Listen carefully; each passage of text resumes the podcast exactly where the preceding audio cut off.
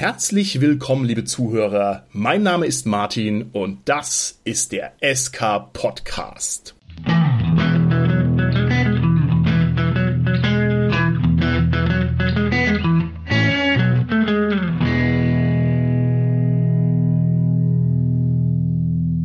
Wir machen heute wieder eine kleine Interviewfolge und mein Gast hat einen ganz beneidenswerten Beruf.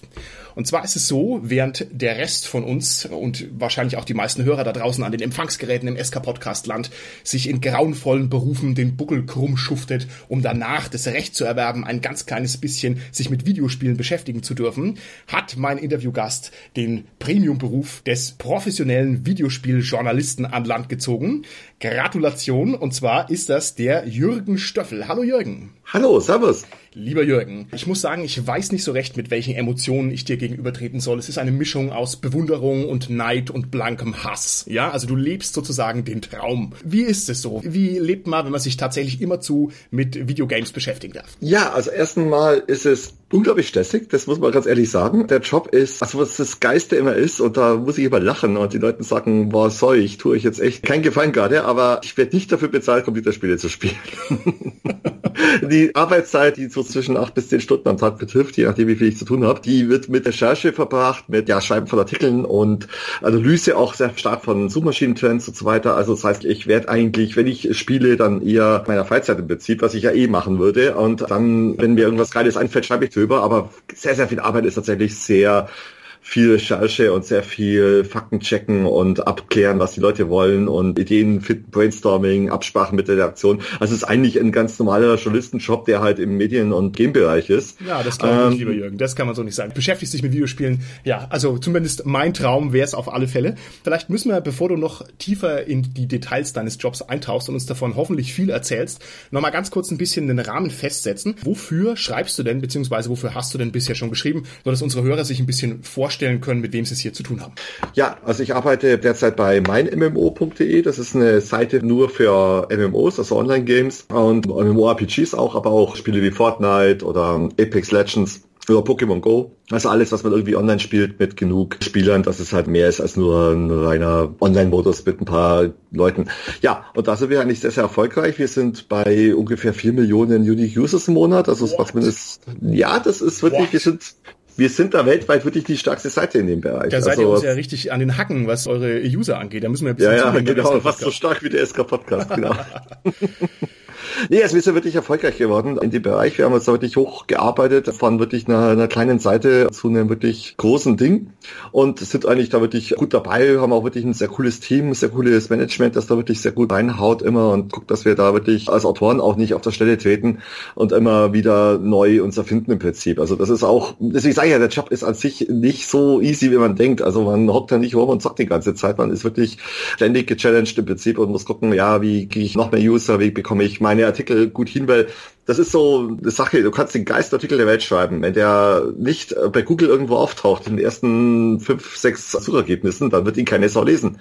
Und dann ist es für die Katz. Okay. Und du hast ja. gerade gesagt, ihr macht MMORPGs. Ein Wort, ja, wie eine Handvoll Kieselsteine. Massive Multiplayer Online RPGs. Ich würde ja, genau. mal bodenständig rangehen und würde sagen, das sind Online-Rollenspiele. Das ist das der deutsche Begriff. Richtig, ja. okay, prima. Ich habe vorhin über die Kamera, die gerade noch zugeschaltet war, bei dir ein bisschen ein Zimmer linsen lesen können. Und da habe ich hinter dir ein Buch gesehen. Und das war ein Buch mit einer orangenen Färbung. Und unsere Hörer wissen jetzt schon, was das für ein Buch ist. Und zwar war das also das Grundregelwerk für Myranor. Mann, wow. Wieso hast du ein Ach, Grundregelwerk okay. für Myranor bei dir rumliegen? Ich das gekauft habe natürlich, weil ich ein riesen Fan bin von Schwarze Auge. Okay, großartig. Magst du uns vielleicht mal allgemein ein bisschen erzählen, was du für ein Nerd bist? Also ich meine, klar, du beschäftigst dich professionell mit Videospielen und vor allem offenbar mit Online-Rollenspielen. Und deswegen bist du jetzt auch bei uns der Interviewgast, weil wir das ein bisschen auseinandernehmen wollen.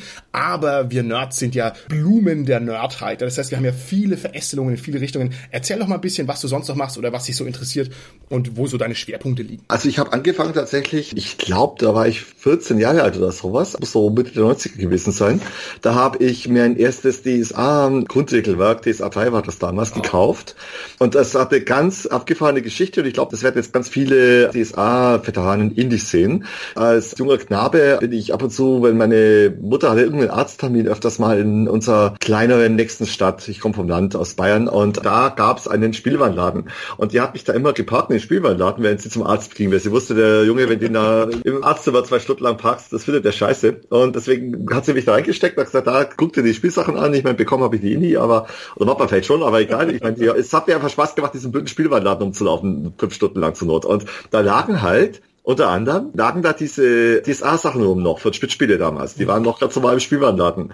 Und die hatten diese unglaublich, ja, ich würde sagen, wow, ich, sie sind ein bisschen peinlich, aber sie sind irgendwie auch cool. Diese ganz alten DSA-Cover-Illustrationen von der, ja, boah, ich fällt der Name jetzt gerade nicht einer von diesen türkischen... Yüse, aber ich werde den genau. Namen sicherlich falsch aussprechen. Die sind Genau, der, der türkische Künstler, der die illustriert hat immer und der diese mächtigen Krieger mit den Schnauzbärten, den nackten, muskelbepackten Oberkörper und den Flügelhelmen.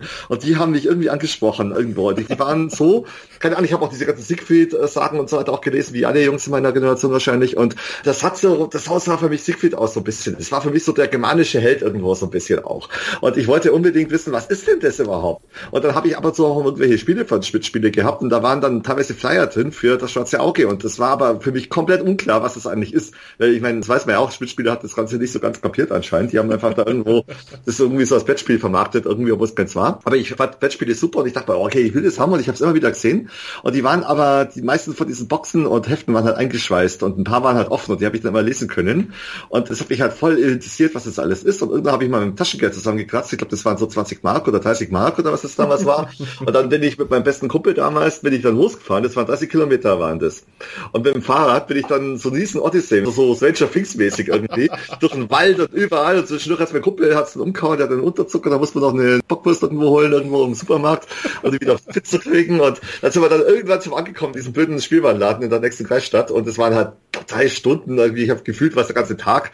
Und dann habe ich mir diese blöde Box geholt und bin dann wieder heimgefahren. Okay. Und, äh, Lieber und Jürgen, das ist ja die, und seitdem bin ich DSA-Fan. Das ist ja die schönste DSA-Kennenlerngeschichte, die ich seit langem gehört habe. Also es ist ja wunderbar. Das ist ja wie eine richtige erste echte Quest, die du abgelegt das hast. Das war eine Quest, ohne Scheiß. Allein schon dieses blöde Geld zusammenzufarmen, ah. dass, dass, dass ich es mir leisten kann überhaupt, das blöde Ding. Die mein 30 Mark, hallo, oder 25, ich weiß es nicht mehr, aber das war Haufen Geld, ey. Diese ganzen Großstädter werden niemals verstehen, wie weit hier die Ortschaften auseinanderliegen in Bayern. Ne? Das weiß man einfach nicht, ja. wenn man irgendwie aus dem Ruhrpott kommt und kann überall mit dem Zug hinfahren, nee. was das für ein Problem Weil ist. schwäbische ist. und außerdem erzählst du hier von dem Wunder des Rollenspiels der, ja, der 90er Jahre, das nämlich in der Lage war, ohne Internet die Leute auf dem Land zu erreichen.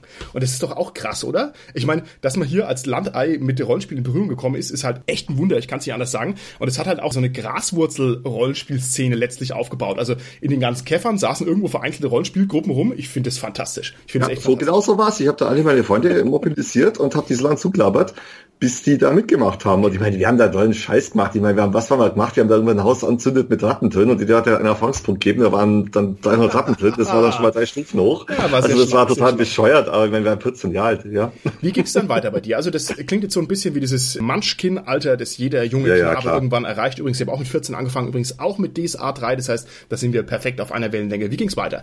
Hast du dich über DSA noch jemals rausentwickelt oder bist du Hardcore-DSAler once and forever? Definitiv habe ich mich da drüber hinaus entwickelt. Wir hatten bestimmten Punkt. Das ist, ich glaube, das ist auch so eine Sache, wenn man so viel anfängt mit DSA, irgendwann kommt man zu einer Rollenspielpubertät und zu einer Trotzphase und will dann irgendwie, ich meine, DSA ist halt schon mega deutsch und strikt und sagt, so ist es und wir haben jedes Dorf beschrieben, und wie, du machst es anders. Und wir haben Regeln für Hundeschlitten fahren und was der Teufel was. Und da kommt bei mir so ein ganz krasser Punkt, wo ich dann meinte, ey, ich will das nicht mehr, ich spiele jetzt Storytelling, ich spiele jetzt Vampire, yay, Gothic, yeah. Und also es war wirklich, ich meine, ich war selber die Gothic, aber ich habe irgendwie, keine Ahnung, meine teenische Trotzphase ausgelebt, indem ich ein anderes Rollenspielsystem gespielt habe, tatsächlich. Oh Gott, das ist ja hervorragend, das ist hervorragend. Andere rebellieren gegen das Establishment und du hast halt gegen das Rollenspiel-Establishment rebelliert. Großartig. Ja, das war echt super peinlich irgendwo auch, was ich da Vampire gemacht habe. Und also da bin ich auch nicht so lange geblieben, aber ich Vampire immer noch super fand. Also gerade die World of Darkness hat mir sehr gut gefallen, auch die neue übrigens, aber da habe ich nicht mehr so viel gemacht tatsächlich. Aber wo ich dann richtig viel gemacht habe, also die, die habe ich mal zwischendurch ausprobiert, das hat mir überhaupt nicht getaugt. Das war irgendwie für mich DSA in blöd irgendwo. Also, oh. also Entschuldigung an all die Defense, aber das war für mich. Jürgen, erklär mir das. Müssen wir mal drüber sprechen, weil das war bei mir auch so. Ich meine, ohne Internet weiß man ja gar nicht, wie so die Fanlager irgendwie sind. Das hat ja keine Ahnung damals. Da gab es ja nichts. Wir hatten ja nichts, ja. Wir aber ja für nix. mich, für mich war das genauso irgendwie schwarze Auge war so das Richtige und so das D&D war so das, na, ja, hm, gewollt und nicht gekonnt, ne? Also mit so einer völlig beschränkten Weltsicht drauf geguckt. Genau. Woher kommt das? Wieso hat man nicht gesagt, oh, D&D ist auch cool? Wieso hat man das so, so aus dem Bauhaus abgelehnt? Weil in D&D die Welt nicht lebendig ist, meiner Meinung nach. Also gut, ich sag das so, ein guter D&D-Spielleiter bekommt es hin. Der kriegt die Welt wunderbar hin. Aber so wie die Welt rüberkommt in den Supplements und so weiter, ist es so, dass ich den Eindruck habe, D&D gehe ich in irgendein Dorf und das Dorf oder die Stadt ist für mich ein Setting, ein Backdrop, also eine Kulisse für das Abenteuer, das ich dort mache. Mhm. Oder das Dungeon, das da irgendwo ist. Und ich habe so einen Eindruck, wenn ich jetzt das Dorf verlasse und ich komme in den Monat wieder, dann ist irgendwie die Zeit stehen geblieben und die geht genau dann wieder weiter, wenn ich da bin. Also ja. sprich, dieses alte Zen-Sprichwort, macht der Baum im weiten Geräusch, wenn ihn keiner hört. Also das ist so ein bisschen da, wo ich denke, in die, die geht immer nur dann die Welt weiter, wenn jemand da ist, der das sieht. In der DSA habe ich den Eindruck, die Welt ist so durchdacht und lebendig und mit Leben erfüllt, dass die auch ohne Spieler existieren könnte. Okay, das ist ein sehr schöner Eindruck, den kann ich ja. wohl teilen. Ich muss dazu sagen, dass wir D&D auf keinen Fall unterschätzen dürfen. Alle Zahlen, die ich so höre und alles, was ich so mitbekomme, deutet darauf hin, dass D&D 5 gerade drauf und dran ist, echt den Markt aufzurollen oder zumindest unglaublichen Wind unter den Flügeln hat. Also wir haben jetzt auch ein paar Testspiele gemacht. Ich habe da also auch einen ziemlich blinden Fleck das ist ein großartiges Spiel und es hat seine Fans zurecht. Also man sollte das auf keinen Fall unterschätzen. Das ist so meine die, aktuelle Einschätzung. Die, die 5 sei auch ein bisschen anders als das andere, die, ja. die habe ich mir sagen lassen. Kann, kann auch sein. Also ich kann nur empfehlen, sich damit zu beschäftigen und ich weiß nicht, vielleicht werden wir uns unsererseits auch nochmal damit ausführlicher auseinandersetzen. Okay, wie ging's weiter? Hast du noch weitere Rollenspiele auf deinem großen bunten Teller der Rollenspiele, ja. die dir, ja, bitte? Also eins, das mir sehr am Herzen liegt und wo ich auch echt mal wieder gerne was machen würde, wenn ich mal die Zeit hätte, ist auch von Walt Wolf wieder gewesen, so auch die Vampire-Leute. Mhm. Und zwar war das Exalted. Kennst okay. du das? Ich kenn's nicht gut. Aber du weißt, was es ist. Ich oder? weiß, was es ist, ja. Okay, genau. interessant. Genau. Also es ist im Prinzip ein Spiel, um es mal kurz zu erklären. Also das hat mich mega geflasht gleich vom Anfang an. Und zwar geht es darum, das ist so eine ganz komische, also zuerst haben sie es so getan, wie wenn das unsere Welt wäre in irgendeiner super frühen Phase. Ich glaube mittlerweile ist es einfach klar, es ist einfach irgendeine total weirde Fantasy-Welt. Und zwar ist es eine Welt, die im Prinzip immer schlimmer wird, im Prinzip mit jedem Zeitalter, das vergeht. Man spielt einen Helden aus vergangener Zeit, der eben wiedergeboren wird und gleichzeitig sich erinnert an die Dinge, die früher passiert sind und die damals alles schief gelaufen sind. Und gleichzeitig wirst du gejagt von den Leuten, die dich letztendlich beerbt haben, die aber aufgrund von fehlenden Fähigkeiten die Welt weiter verkommen haben lassen. Es ist halt so die Frage, was machst du jetzt mit deiner großen Kraft? Hast du sehr große Verantwortung. Und mhm, okay. wie nutzt du das? Haust du alles kaputt, baust die Welt neu auf, versuchst dich mit den neuen Leuten zu arrangieren. Es ist wahnsinnig viel drin einfach in diesem Spiel, was mehr ist als nur episches draufhauen und alles kaputt hauen und geile Stunts aushauen. Also gerade der DSA 4, was wir damals auch gespielt haben, da konntest du halt gar nichts, ja. Also da war halt wirklich alles limitiert. Und wenn irgendwas äh, wolltest, was nicht so Mittelwerk stand, dann kam das Spiel immer, nee, das geht's nicht, das kannst du nicht. Und, und hier kannst du halt, ja, Moment mal, ich kann was auf Stufe 1 sozusagen, also sprich als neuer Held kann ich schon mehr als ein Stufe 20 DSA-Held umgerechnet.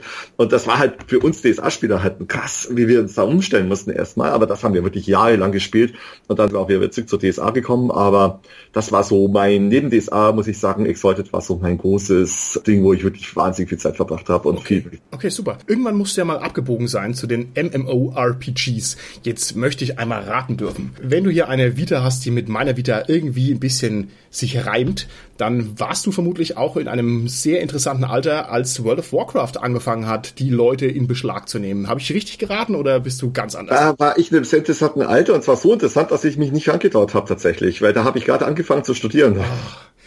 Und da habe ich me wirklich both, brother. Weg, äh, ich habe auch gesagt, Level 10 reicht und weg damit. Cool, das ist ja cool. Hast du das auch quasi abgelehnt aktiv? Super. Ich habe es aktiv abgelehnt und es war für mich als Rollenspieler auch minderwertig, muss ich ganz ehrlich sagen. Ich habe damals, da war auch ja, das tut mir jetzt ein bisschen leid. Ich hoffe, also wenn du es mithörst, dann verzeih mir da bitte. Aber wir hatten äh, damals einen Mitspieler bei uns in unserer Rollenspielgruppe, der hat WoW unglaublich gern gespielt und war da richtig begeistert. Und der wollte immer uns bekehren, dass wir auch mitspielen. Und er hat uns aber gesagt, ja, komm, da, ich gebe dir euch mal meine Accountdaten und da spielst du es jetzt mal, da wirst du schon angefixt werden. Und ich und mein Spieler damals, wir haben das angeguckt und haben gesagt, hä, nee Das ist doch kein Rollenspiel. Und das, das ist voll die coolen Quests. Da war es halt so, Quest war, ja, schlag 50 Goblins tot, dann schlag 50 andere Goblins tot und suche irgendwie 50 Holzplatten oder irgendwas. Und das Fiese war, mein Spieler hat da damals dann eine Quest eingebaut, ein normales Holzspiel, wo ich hieß, ja, wir könnten jetzt nicht ins Theater gehen, ja, um nicht, ja, wir haben keine Holzplatten mehr, holt uns 50 Holzplatten, dann könnt ihr weiter.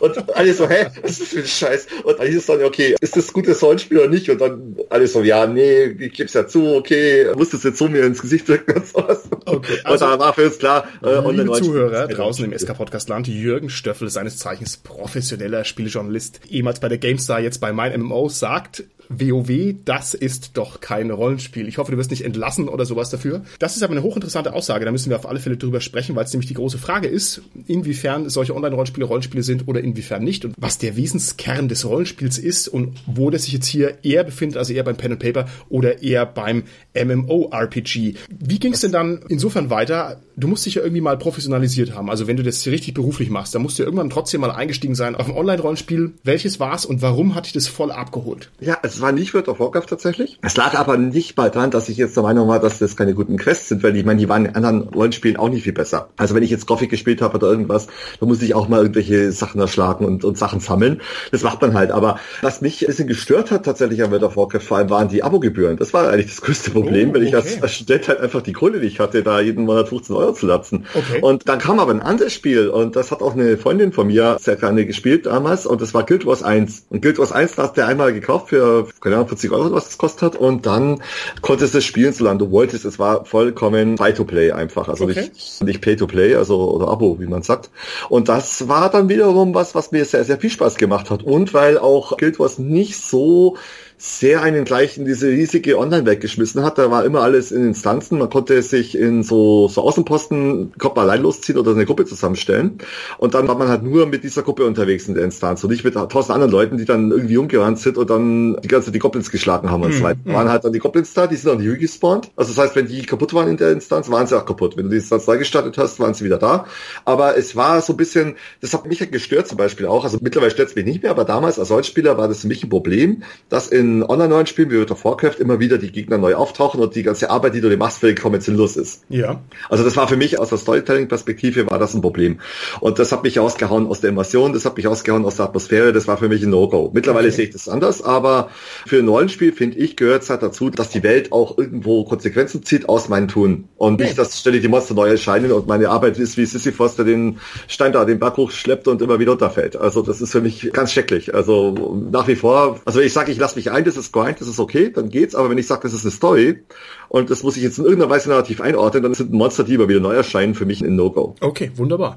Irgendwann hast du also hier deine Rollenspiel-Nerdigkeit professionalisiert. Wie viel Glück braucht man, um Spielejournalist zu werden? Da braucht man einiges an Glück, das gebe ich ganz offen zu. Also ich hatte immer das Glück, dass ich zur rechten Zeit am rechten Ort war. Und zwar habe ich immer ähm, online.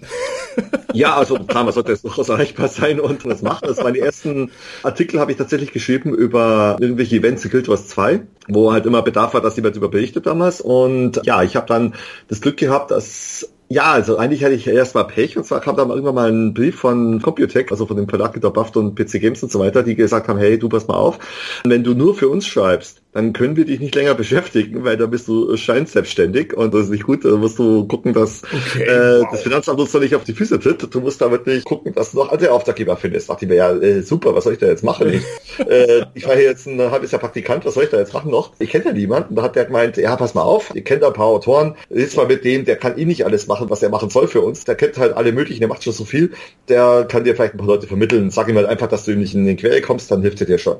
Und da habe ich mich bei dem gemeldet, also hier nochmal einen ganz lieben Gruß an den Sascha Penzhorn, falls du hier zuhörst. Der ist mittlerweile auch wieder bei uns bei der GameStar sogar. Und der war damals auch Freiberufler für alle möglichen Leute und der hat gemeint, ja, du, ich kenne den Chefredakteur von der GameStar, der braucht jemanden für World of Warplanes, also so ein Militärshooter da aus Russland. Und da habe ich tatsächlich was drüber geschrieben als letzten Artikel noch bei Buffed. Und die fanden das so gut und die haben gesagt, hey gut, das ist super, mach das mal, machen wir für uns was ähnliches. Und das fanden sie gut genug anscheinend, dass sie gesagt haben, hey du, wir brauchen eh jemanden für Online-Rollenspiele. Willst du nicht auch mal einsteigen bei uns? Dann bin ich irgendwann mal als Online-Rollenspiel-Expert, also da war ich ein paar Jahre lang Freiberufler in der Zeit. Und ich muss ganz ehrlich sagen, ohne meine Frau, die als Lehrerin gut verdient hat und meine Familie, die mich kostenlos wohnen hat lassen bei sich daheim, hätte ich das finanziell nicht überbrücken können, weil okay. Okay. wirklich nicht gut bezahlt wird für das Ganze. Auch haben wir Freiberufler, wo man noch Krankenversicherung und alles hat, dass man selber zahlt. Da braucht man auf jeden Fall entweder viel Geld, dass man auch hat oder einen Nebenjob oder irgendwas. Oder einen Partner, der sehr viel Geld verdient, wie im Falle meiner Frau.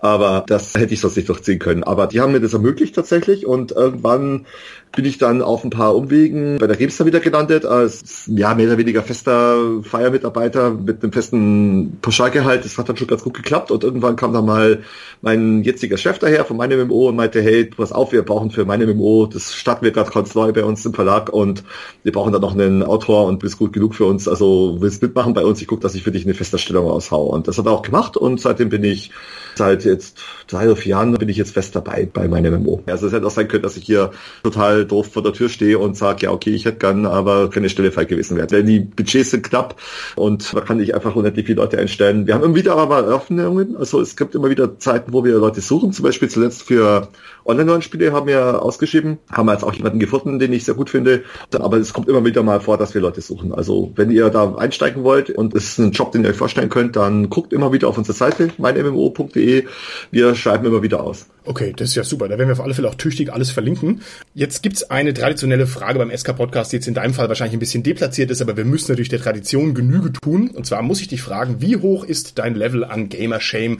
Und der Unterton der Frage besteht darin, dass also zum Beispiel ich mich dafür geniere, dass ich so viel Rollenspiel spiele und so viel zocke und so weiter und so fort. Ich denke mir, äh, das ist doch eigentlich nichts für einen erwachsenen Mann und, äh, ja. und dass ich da also sehr defensiv damit umgehe. Wie ist es bei dir? Kannst du mit deinen Eltern am Küchentisch über deinen letzten Grind sprechen und ist es für dich voll okay oder eher nicht?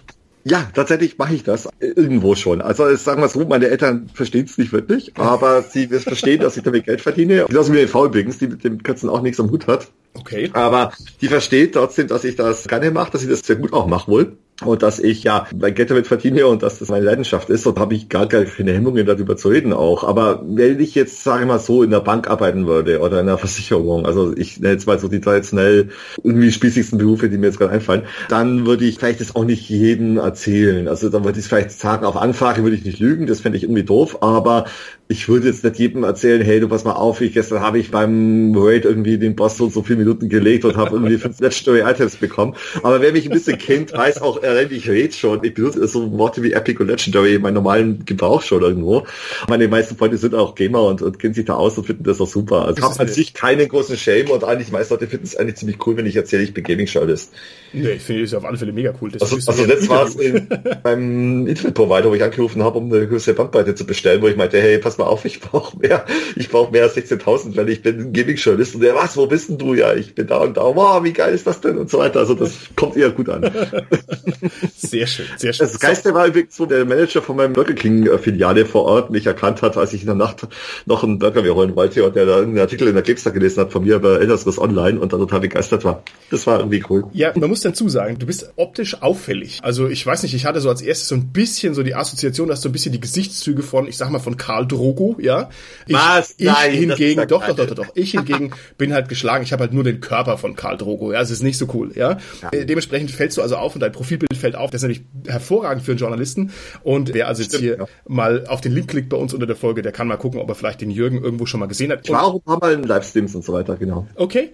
Ich schiebe jetzt mal unser Interview direkt mitten rein in dein Fachgebiet und zwar in die MMOs. Ich hoffe, ich darf Online-Rollenspiele sagen, weil dieses MMO-RPG ist ein Zungenbrecher, den das ich mit meinem Wort. Ich hasse das Wort, fränkischen Zungenschlag also kaum rausbringe. Ich möchte, dass du jetzt einem fiktiven Laien unter unseren Zuhörern in fünf Sätzen erklärst, möglichst kompakt, was ist ein Online-Rollenspiel? Ja, gut, das ist in der Tat ein schwieriges Unterfangen. Ich versuch's mal. Also erstmal ein Online-Rollenspiel ist ein Spiel, in dem man mit zigtausend anderen Leuten zusammen eine virtuelle Welt erkundet. Ganz wichtig für Online-Rollenspiele ist, dass sie natürlich eine Form von Charaktergenerierung haben und Klassen. Die meisten Online-Rollenspiele haben die heilige Dreifaltigkeit, dass man irgendwo Klassen hat, die immer unter die Archetypen von Tank, Schadensausteiler und Heiler fallen oder Supporter. Das heißt, einer, der den Schaden einsteckt und dafür sorgt, dass der Rest der Gruppe nichts abbekommt, welche die nur Schaden austeilen und die anderen, die die Hero-Gruppe unterstützen und am Leben halten. Das ist eigentlich fast immer der Fall. Und dann hast du doch die große Unterscheidung zwischen Sandbox und Themenpark. Das heißt, ist die Welt offen und wird komplett von Spielern kontrolliert oder ist so eine Art roter Faden, Railroad-System, das die Leute durch die Story führt. Und ja, Was macht denn deiner Meinung nach die Faszination von Online-Rollenspielen aus? Warum kann man denn sagen, das sind einfach großartige Spielformen? Das kann man ganz klar sagen. Also was das meiner Meinung nach Geist an einem Online-Rollenspiel ist, ist das Gemeinschaftsgefühl. Und ich sag mal so, Online-Spiele richtig geil erleben kann man nur, wenn man eine Gilde hat und es wirklich im Endgame richtig durchzieht und da sagt, ich mache Raids, ich mache Instanzen. Und diese Planung von dem Raid, der richtig hart ist, am besten einen, einen Hard Mode oder einen, was auch immer da noch kommt, also je nachdem, wo es so wirklich schwierig ist, wo man wirklich trainieren muss, wo man dann sagt, okay, wir probieren es jetzt den ganzen Abend, grinden wir uns da ab, bis wir diesen blöden Boss legen. Und dann, wenn er endlich liegt, das ist ein Gefühl, meine Fresse ist das geil. Also das ist für mich wirklich das aller, allerbeste. Okay. Kann man sagen, das hat eine starke soziale Komponente? Ja. Oder würdest du eher sagen, das hat eher so eine herausforderungsorientierte Komponente, wo man sagt, okay, ich muss hier besser werden, ich muss es mathematisch durchschauen, ich muss okay, das Timing ah, das auch. Da hast du vollkommen recht. Okay. Das ist beides im Prinzip. Also für mich, ich mochte die soziale Dynamik immer, dass man sagt, man hat so ein Teambuilding und es klappt ja zum Beispiel auch nicht immer. Also man hat ja auch manchmal einfach ein Team, wo du magst, ich habe jetzt vielleicht wirklich einen super guten Tank drin, aber der ist eine Diva. Und wenn der Typ nicht die ganze Zeit, wenn man den nicht ständig, muss ich aufpassen, dass ich nicht wieder das Jugendfeis, äh, Jugenddichtfeis sage, aber wenn man nicht immer lieb zu dem ist und dem immer sein Ego steigert, sagen wir es mal so, mhm. dann spielt er nicht mit und dann macht er eine Rage Quit, also sprich, dann haut er einfach ab.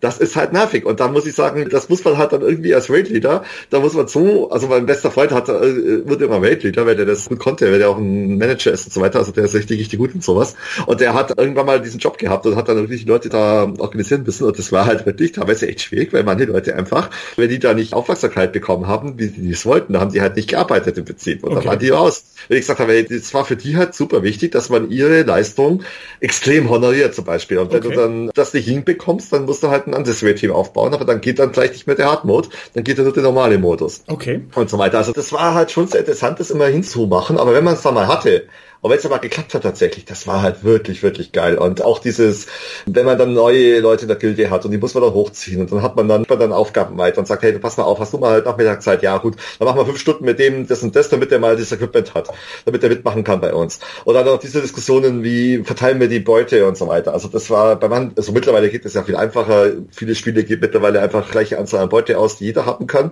Es gibt und gab halt auch Spiele, wo man halt nur eine Anzahl von X Beutestücken hat. Mhm. Da vielleicht drei oder vier Items, hast aber acht Leute. Und es kann natürlich jetzt sein, dass jetzt der Typ, der am meisten sich reingehängt hat und am meisten sich den Hintern aufgerissen hat, halt nichts bekommt, weil der hat halt jetzt keine Ahnung, die Klasse so und so gespielt, für die toppt halt nichts.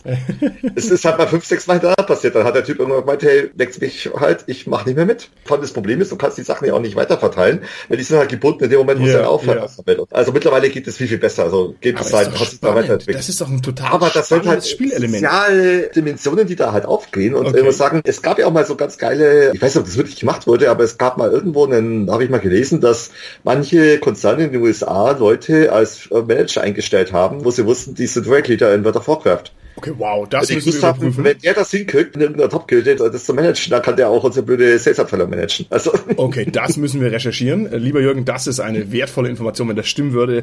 Also ich würde es sofort schreiben. Also guter Weltleader, den könnte ich mir auch als Manager vorstellen, ganz klar. okay, alles klar. Welchen Stellenwert hat dieses Number Crunching? Also jetzt, wenn es um den Loot geht, ich meine, klar, ein Loot ist immer eine Trophäe, ein Loot ist immer was, womit man seine Figur, ich sag mal, in einer Art Barbie-Spiel ein bisschen hübscher macht, ein bisschen prominenter ausmalen kann. Aber wie extrem ist dieses, ich bekomme hier plus zwei Rüstungspunkte und plus ein Damage und so weiter. Welchen Stellenwert hat es in diesem ganzen MMO-Universum? Einen ganz extremen, wenn man das Ganze wirklich auf einer Hardcore-Ebene spielt. Also das Schöne ist ja, man kann ja diese Rollenspiele auch spielen, als andere neuen Spiele auch spielen, ohne die krassesten Raids zu machen. Also Raids sind ja wirklich auch nur für Leute, die wirklich in der Gilde sind. Gut, man kann auch Raids über einen random Gruppenfinder spielen, aber wenn man sich die geil machen will, sollte man sich schon irgendwo in eine Gilde reinhauen. Allein für die höheren Stufen, wo man die richtig guten Loot bekommt. Aber auch da ist es so, klar, man kann es auch casual spielen, da brauchst du das alles nicht. Aber wenn du das Hardcore spielen willst, dann ist ein Prozent mehr Damage auch absolut wichtig. Okay. Und da gibt's auch Tabellen und äh, Seiten und Leute, also sehr guter Freund von mir, der hat sich da damals unglaublich viel reinge, der ist auch Mathematiker auch, also muss ich so der mhm. auch verbracht und der hat sich da wirklich Nachmittage um die Ohren gehauen, um das zu crunchen. Und der hat dann gesagt, okay, pass auf, du nimmst jetzt das Item, weil das gibt dir da und da einen Bonus und das und das und dann kriegst du 1000 DPS mehr, also okay. DPS Damage per Second. Und dann können wir den Boss schaffen, wenn du das schaffst. Der hat auch welche Plugins installiert, damit wir genau sehen. Das fand ich auch ein bisschen scheiße, muss ich ganz ehrlich sagen, weil dadurch wurden wir alle unter Druck gesetzt. Wir hatten dann immer so einen Meter, der mitgeguckt hat und gesagt, hey, pass mal auf, du hast zu wenig Damage gemacht. Ja. Du musst besser werden. Und also, ja, ich mach das schon, was ja. ich kann. Ja, das ist nicht gut genug. Den nein, du musst es besser machen. Und das Im, war schon. Im Story-Rollenspiel wäre es dann, wenn jemand mittrackt, ob du deine Rolle ordentlich spielst. Dann sagt ja, also sorry, du hast jetzt in diesem, genau. in diesem du Spiel den einfach falsch. nicht gut genug gespielt. Spiel, genau, du fällst unter deine Quote zurück. Spiel mal ein bisschen eine Rondrianiger, ja. Okay, cool. Haben diese Online-Rollenspiele nach wie vor die gleiche extreme Bindewirkung auf die Kundschaft? Ich frage deshalb, weil ich vor allem natürlich World of Warcraft im Hinterkopf habe. Und World of Warcraft, ich habe es in meinem unmittelbaren Bekanntenkreis erlebt, auch deswegen ein Grund, warum ich die Finger davon gelassen habe, wie du, dass es also zum Beispiel die persönlichen Lebensläufe echt massiv beeinflusst hat. Also Leute haben das ein Jahr, zwei Jahre, meinetwegen drei Jahre durchgespielt, haben also während der Zeit Freundin und Studium verloren. Das war schon sehr extrem. Man muss dazu sagen, dass natürlich damals das Social Media noch nicht so da war. Das heißt, das hatte also auch noch einen anderen Stellenwert im Internet, sag ich mal, die M aus. Also ich hatte immer den Eindruck, dass sie dort nicht so zwingend den letzten DPS rausquetschen wollen, sondern dass die einfach mehr Bock haben, mit einem coolen Team was auf die Beine zu stellen und einfach mit interessanten Leuten schöne Spiele zu spielen. Das wäre wiederum in meinen Augen jetzt kaum kritikwürdig, wenn halt der Schaden nicht so groß wäre. So, meine Frage nur mal aufzugreifen. Hat das nach wie vor so eine extreme Bindewirkung oder ist das Angebot so groß, dass die Leute heutzutage bei den Online-Rollenspielen sagen, ja, Mai, gefällt mir nicht, gehe ich halt zum nächsten rüber, ne? Also andere Mütter haben auch schöne Töchter. Oder wie ist es? Ja, also gut, das ist eine sehr interessante Frage und ich weiß jetzt gar nicht, ob ich die wirklich gut beantworten kann. Aber es ist nach wie vor so, dass World of Warcraft, ich denke, die Zeit von der Druides, die, boah, ich weiß es Zeit gerade nicht, aber ich denke, das war so um Wrath of Lich King rum, das war ja. das, das Altern, wo, glaube ich, World of Warcraft meines Wissens am größten war. Und da habe ich echt auch ein paar Leute erlebt, die komplett abgestürzt sind. Ja. Also die wirklich Studium geschmissen, Beziehung geschmissen, Wohnungen rausgeflogen, weil sie komplett verwahrlost sind. Also diese ganzen super krassen Horror-Stories, die diese Klischees vom totalen Gamer-Nerd, der komplett äh, verwahrlost ist, leider total bestätigen. Aber das ist natürlich auch schon längst vorbei. Also Online-Rollenspiele sind mittlerweile, also zu der Zeit hat wirklich jeder ein Online-Rollenspiel gemacht. Das letzte große WoW-Killer zum Beispiel war ja Star Wars The Old Republic. Das hat ja mal versucht auch mal da noch zu kratzen. Da waren noch ein paar Spiele dann. Aber so richtig durchsetzen konnte sich eigentlich nichts. Also World of Warcraft nach wie vor Platzhirsch mit viel weniger Abonnenten als damals noch, aber immer noch in den Millionenzahlen. Ja, es ist nicht mehr dasselbe, ganz klar. Also Online-Rollenspiele sind mittlerweile auch eher ein Spielprinzip, was dann gespielt wird und wo wir auch merken auf der Seite, wenn ein neues kommt, dann ist es unglaublich populär eine Zeit lang, aber es stürzt auch sehr, sehr schnell wieder ab, vor allem wenn diese Spiele nicht das liefern, was Leute erwarten. Und das ist ganz, ganz fies, weil die Leute halt wirklich verwöhnt sind mittlerweile von Spielen wie World of Warcraft, von Spielen wie Elder Scrolls Online, Final Fantasy XIV, Black Desert Online. Also die sind alle schon da, die sind sehr etabliert. Und in dem Moment, wenn ein neues Spiel kommt, hat es natürlich so viele Bugs, hat natürlich noch nicht 50 Rates, hat natürlich noch ganz viele Sachen, die nicht drin sind. Und manchmal sind die Spiele auch wirklich unverschämt schlecht. Also es gibt wirklich Spiele, die gerade, die kommen sehr viele Spiele aus Asien gerade rüber, die werden einfach sehr lieblos portiert, haben dann teilweise noch nicht mal eine 50 Übersetzung, es sind halt noch auf Russisch oder Chinesisch oder Japanisch oder Koreanisch, was auch immer, wo es daherkam. Oder es sind auch sehr krass einfach auch auf Geldmache ausgelegt, also Sprichwort Pay to Win und so weiter, werden einige Leute sicher gleich sagen, ja klar, genau so ist es. Also gibt es Spiele, die wirklich, wo du ganz genau magst, okay, da hat der Entwickler nicht wirklich Interesse, ein gutes Spiel zu machen, die wollen einfach nur die Leute abzocken. Okay. Wird es dann gespielt überhaupt? Also ich Ja, klar wird es gespielt. Ja, Moment, Moment, Moment. Das kann nicht sein, wenn es Schrottspiele sind. Also man ist doch ein mündiger Gamer mittlerweile. Ich meine, ich kann doch ein Schrottspiel 10 Kilometer gegen den Wind riechen. Also sobald ich merke, oh, Pay to Win, oh, lieblos, oh, ja, Übersetzung passt, dann sag ich doch dann, tschüssi, äh, ciao Bella, das nächste bitte. Nein, das Problem ist, es gibt immer so viele. Man hat natürlich die alten Spiele, klar, da kann man jederzeit zurück, aber okay. Also ich muss ganz klar sagen, in meinem beruflichen Laufbahn, wenn ein neues Online-Spiel kommt, wollen Leute das spielen. Okay. Und vorher wird unglaublich viel Hype gemacht. Da gibt es dann die Leute, die sagen, ja, das ist definitiv nicht so wie das vorherige Spiel. Und es gibt welche, die sagen, ja, ist wieder ein koreanischer Grinder, ist, ist, ist Mist, wollen wir nicht. Das ist wirklich, das wird hochgehypt irgendwann und dann kommt dann relativ bald raus, okay, ist es so oder ist es nicht so.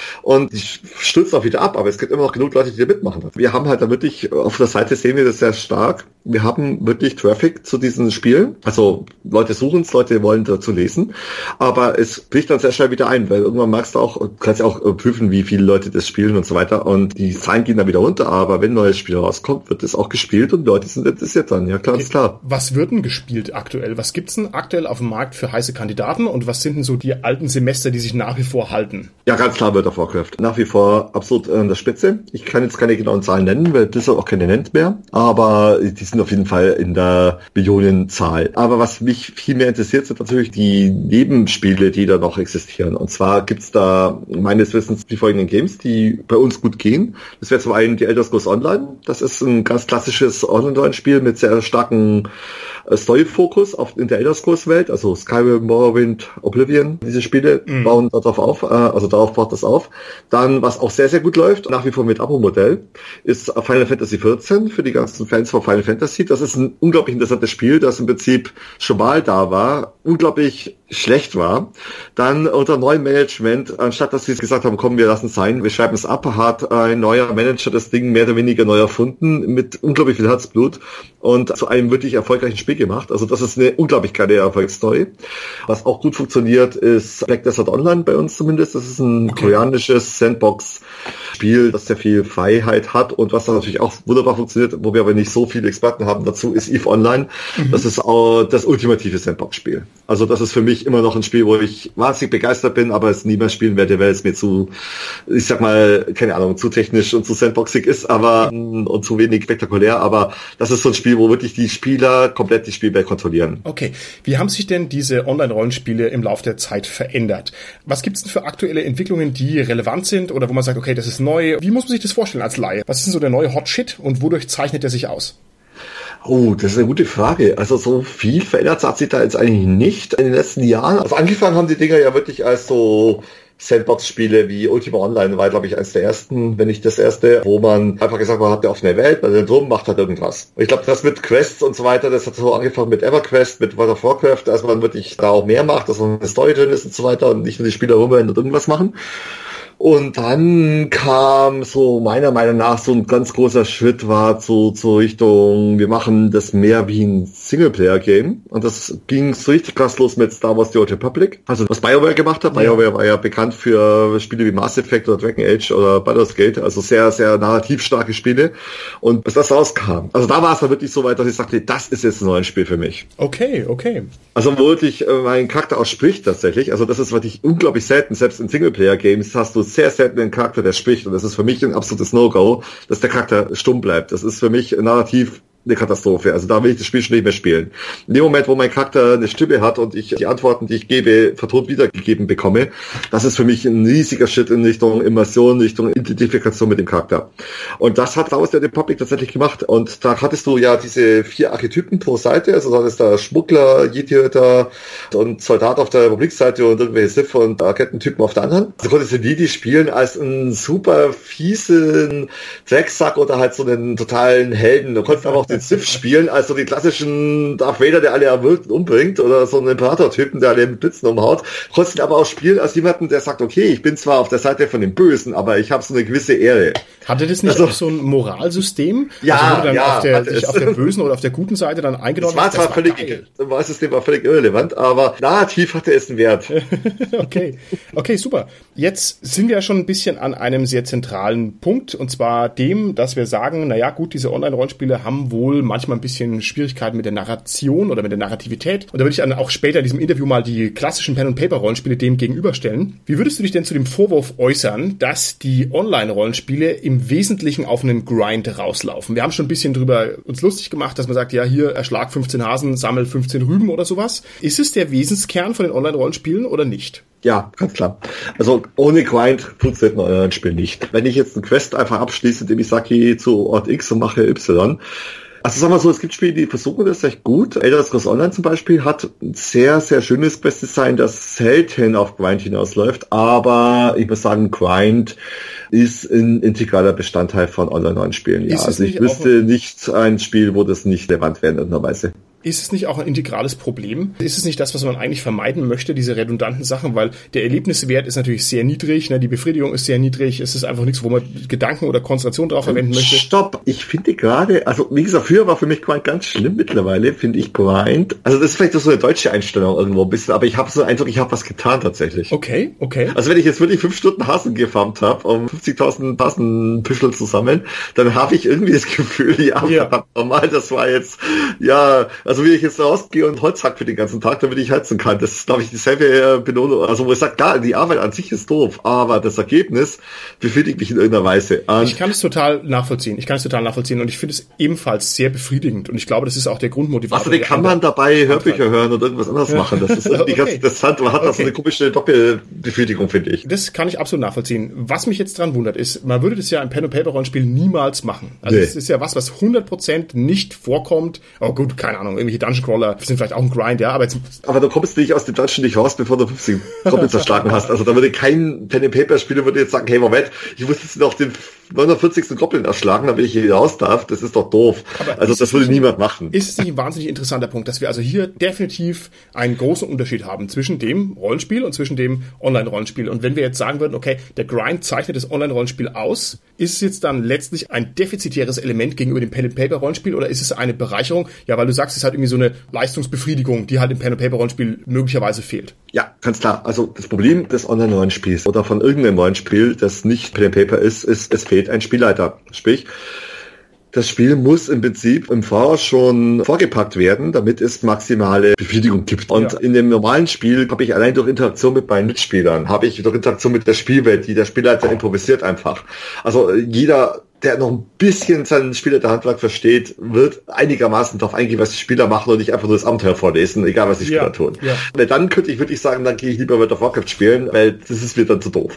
Das ist eben so eine Sache, wo das Online-Spiel sagt, okay, ich muss das irgendwie auffangen, dass die Leute da Zeit verbringen und das mit irgendeiner sinnvollen Beschäftigung füllen, die diese Leute befriedigt. Und Arbeit zu verrichten, befriedigt Menschen einfach in irgendeiner Form. Es sei denn, es ist so absurd doof, dass ich sage, ich muss nicht 50 Hasen erschlagen, sondern 5000. und ich immer denke, ja komm, ey, da bin ich ja die ganze Woche beschäftigt, da gehe ich ja lieber Holz hacken, wirklich. Also das ist dann wieder dumm. Aber es ist halt immer so, dass man sagt, die nächste Hürde ist immer noch erreichbar, wenn man ein bisschen Arbeit reinsteckt. Und dann kriegt man wieder irgendwas. Und das ist so eine Belohnungsspirale, die bei Online-Spielen einfach sehr gut funktioniert, wenn sie gut designt ist. Und das haben die meisten erfolgreichen Spiele drauf, dass sie sagen, wir designen irgendwas, dass die Leute ein bisschen arbeiten müssen und dann kriegen sie wieder irgendwas Nettes. Dann kommt eine sechste Quest, da kommt irgendeine Zwischensequenz, da kommt irgendein Item und dann können sie wieder weiter.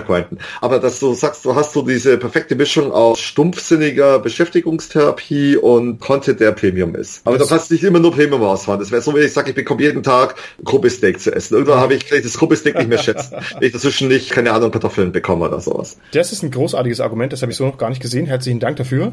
Da möchte Bitte. ich mal zwei Begriffe in den Raum werfen. Und zwar einmal den Begriff der Relevanz und dann den Begriff der Emergenz. Also offensichtlich geht es uns darum, dass wir auch in den Spielen irgendwelche relevanten Sachen tun. Also ich sage jetzt mal, wie du es erklärt hast, die Arbeitsleistung bewirkt dann, dass ich irgendwie ein neues Item bekomme und dann habe ich also mehr Damage per Second zum Beispiel. Also es ist ist in irgendeiner Weise relevant. Ich kann da neue Dinge damit tun. Es ist Gameplay relevant. Also das ist eben der Punkt. Da kommen wir auch gleich dazu. Es gibt auch noch den sozialen Aspekt. Okay, okay. Die Relevanz in einem Rollenspiel ist natürlich theoretisch höher. Also jetzt, wenn wir uns mal im DSA-Bereich weiter bewegen, da haben wir ja schon damit angefangen. DSA hat versucht, die Relevanz dadurch herzustellen, dass es die Spielerhandlungen in einen gigantischen Metaplot einbaut. Und im Idealfall klappt's. Also in 99,5 Prozent aller Fälle klappt's nicht, aber theoretisch kann es schon sein, dass du das große Donnersturmrennen gewinnst und dann steht im aventurischen Boden drin, das wurde von irgendwelchen anonymen Helden gewonnen und dann weißt du, ja, das war ich, ja, und dann hat es halt mega die Auswirkungen auf die ganze Welt. Das hat einen sehr, sehr hohen Relevanzwert. Da behaupte ich mal, dass die fünfte Edition es besser macht als die Folge. Da hat man die Relevanz wirklich noch mehr gegeben, weil die Abenteuer besser designt sind in der Richtung. Okay, das ist ein hochinteressanter Ansatz. Erklär mal, wieso glaubst du, ist da eine höhere Relevanz drin bei DSA 5? Ich habe sehr viel DSA 4 gemacht auch und ich habe jetzt in DSA 5 wirklich sehr, sehr krass wieder eingestiegen, habe wirklich alles gekauft, was bisher da ist. Und ich muss sagen, die DSA 5 Abenteuer geben mir mehr Freiheit als Spielleiter zum einen mhm. und zum anderen sind mehr darauf designt, dass man das irgendwie einbauen kann. Und gerade der Bote, der wieder Bezug nimmt, aventurische Boote, kennt man ja vielleicht diese Monatszeitschrift, wo irgendwie die Ereignisse beschrieben werden und da habe ich den Eindruck, dass die Abenteuer besser verzahnt sind und der Plot auch besser funktioniert mit der Sache, die die Spieler eben gemacht haben. Also okay. das scheint mir einfach vom Design her, die Abenteuer sind ein bisschen offener und, und lockerer gestaltet auch einfach, dass ich das besser einbauen kann irgendwo. Also ich habe wirklich sehr viel gemeistert in letzter Zeit und habe gerade die Havena-Spielhilfe sehr stark ausprobiert und da habe ich den Eindruck gehabt, das hat sehr gut funktioniert, das alles einzubauen in den offiziellen Plot und es hat wunderbar funktioniert. Und ich habe sogar mit zwei verschiedenen Gruppen gemacht und beide fühlten sich unglaublich gut repräsentiert in der ganzen Sache. Okay, ich glaube, die Havana Box ist auch von ganz großartigen Autoren geschrieben worden, die man Die ist extrem, ja, muss ich auch wollen. ganz klar sagen, das war ein Crowdfunding, das ich sehr gerne unterstützt habe auch und wo ich wirklich den Eindruck hatte, es wäre auch ohne Crowdfunding gut geworden, aber mit dem extra Geld wurde da ein unglaublich starkes Produkt aus. Also jetzt, wenn du Ahnung von beiden Welten hast, von Pen and Paper und von MMORPGs, wo kann ich höhere Relevanz erzeugen? In welcher Spielform? Also Relevanz im Sinne von, dass die Aktivitäten der Spieler mehr gewürdigt werden, oder? Mhm, genau. Ja, ganz klar ein Pen Paper. Ich möchte dagegen halten Fallout 3 und zwar die Stadt Megaton. Das ist jetzt ein bisschen ein dämliches Beispiel, um es ganz kurz zu erklären für Leute, die es nicht kennen. Also Fallout 3 ist ein Computerspiel, das ganz starke Pen Paper Rollenspielelemente hat. Also das heißt Leveln und Looten und Kommunikation und Quest und so weiter und so fort. Also es ist sehr nah am Pen Paper im Prinzip, haben mit Online nichts zu tun. Und da kann man Entscheidungen treffen, die also massive Auswirkungen haben. Und dieses Megaton Beispiel ist eben folgendes Beispiel. Das spielt in der Endzeit und da trifft man am Anfang auf eine Stadt und da verehren bestimmte Kultisten oder bestimmte Bewohner dieser Stadt eine Atombombe und die ist noch scharf. So, und jetzt kann man also als Plot-Spielentscheidung selber sich entscheiden, möchte man diese Stadt mit dieser Bombe in die Luft jagen oder nicht. Und für die nächsten, ja, 150 Spielstunden ist diese Stadt entweder da und ist bedeutsam oder sie ist einfach weg. Und das hat auch eine Riesenbedeutung. Und da war ich also geflasht, was das für eine Relevanz hatte. Okay, das ist kein Online-Rollenspiel, aber gibt es solche Sachen bei Online-Rollenspielen ja, nicht auch vielleicht? Genau. Und zwar von derselben Firma tatsächlich. Okay. Und zwar gibt es, gut, da müsste ich jetzt meinen Kollegen fragen, der dieses Spiel tatsächlich gespielt hat. Es gibt ja auch genau dieses Fallout-Setting mittlerweile als Survival-Online-Game. Fallout 76? 67? Genau das, ah, okay. genau, 76. Sehr hart in der Kritik des Spiels, weil es ein paar doofe Sachen gemacht hat tatsächlich, aber als Spiel an sich wohl sehr stark. Also wir haben ein paar sehr positive Artikel auf der Seite und wir haben auch einen Autor, der das Spiel sehr, sehr gerne spielt und auch wirklich trotz aller Kritikpunkte das Spiel gut findet. Und ich kann jetzt, ich will mir sicher was besser und sagen, das hat ähnliche Situationen, aber da kann man auch die Welt verändern, indem man Atombomben zündet und so weiter. Aber wo das viel besser funktioniert, meiner Meinung nach, ist auch von Bethesda bzw. Cinemax in dem Fall, die hängen alle zusammen, Elder Scrolls Online. Da hast du folgende Situation, du hast genau das, was ich an Online-Spielen nämlich doof finde, nämlich eine Welt, die nicht reagiert auf meine Aktionen. Mhm. Und das hast du eben in Elder Scrolls Online schon. Und zwar indem die Welt ein sogenanntes Facing betreibt. Das heißt, wenn ich eine bestimmte Entscheidung treffe, schaltet der Server um auf eine Instanz, die nur ich und alle anderen Spieler sehen, wow, die diese Entscheidung getroffen haben. Nein. Und bestes Beispiel, du kannst halt da zum Beispiel beschließen, bestimmte Dörfer zu retten oder nicht. Und je nachdem, wie das passiert, sind die halt dann als Ruine verfügbar oder stehen halt wieder da irgendwie in Originalzustand, je nachdem. Aber da passieren eben bestimmte Dinge in der Spielwelt und die ändern sich dann. Und zumindest in meiner Version der Spielwelt ist es dann auch immer so. Also klar, die anderen Leute sehen das dann anders, aber also zumindest die, die die Einzelentscheidungen getroffen haben. Aber ich sehe es halt dann so, wie es war. Das musst du mir noch ein bisschen genau erklären, weil das finde ich bizarr interessant. Das wäre ja sozusagen die Umsetzung der Multiversumstheorie, also dass jede beliebige ja. Entscheidung, die ich treffe in der echten Welt, ein neues Universum erzeugt, in der diese Entscheidung eben getroffen worden ist und halt unendlich viele andere Universen ausschließt. Also dass ich das es sind nicht unendlich viele, aber ja? es, sind, es gibt bestimmte X-Version von Ausgängen, die diese Situation verursacht. Ja. Und je nachdem, wie du das gemacht hast, ist für den Spieler, der es gemacht, also für die Spieler, es gibt ja dort, sag ich ja. mal, drei verschiedene Ausgänge. Und alle Spieler, die Antwort A gewählt haben, bekommen halt dann Szenario A, alle, die B gewählt haben, bekommen B und alle, die C gewählt haben, bekommen C. Heißt äh, das dann, ist schon mal sehr viel besser als alles andere. Okay, lass mich nochmal nur technisch nachfragen.